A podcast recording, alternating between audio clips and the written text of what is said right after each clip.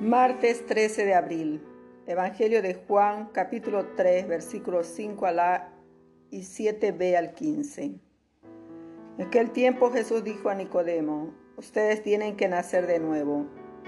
El viento sopla donde quiere y oye su ruido, pero no sabes de dónde viene ni a dónde va.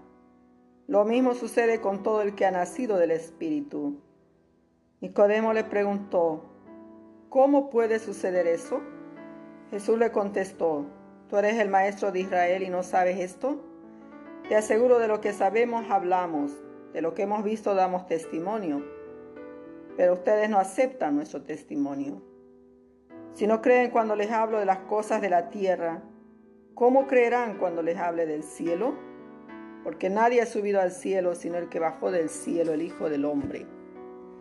Lo mismo que Moisés elevó la serpiente en el desierto, Así tiene que ser elevado el Hijo del Hombre, para que todo el que cree en Él tenga vida eterna. Palabra del Señor. Gloria a ti, Señor Jesús. Nicodemo no comprende las palabras de Jesús desde el punto de vista práctico, pues considera que la propuesta de Jesús no se puede llevar a cabo. Esa es una reacción común también en nuestro tiempo hay muchos que piensan que árbol que nace torcido jamás su tronco endereza. De esa manera condenamos para siempre a quienes han cometido errores. Pero ese no es el pensamiento de Jesús. Incluso quien actúa torcidamente está llamado a la salvación que Dios ofrece, porque el pecado no es más poderoso que Dios. La conversión de los pecadores es inexplicable desde el punto de vista humano pero es posible. Es fruto del Espíritu Santo cuya acción es incomprensible, como el viento, del cual oyes un ruido, pero no sabes de dónde viene ni para dónde va. Queridos hermanos, la fe nace del testimonio divino por quien bajó del cielo el Hijo del Hombre.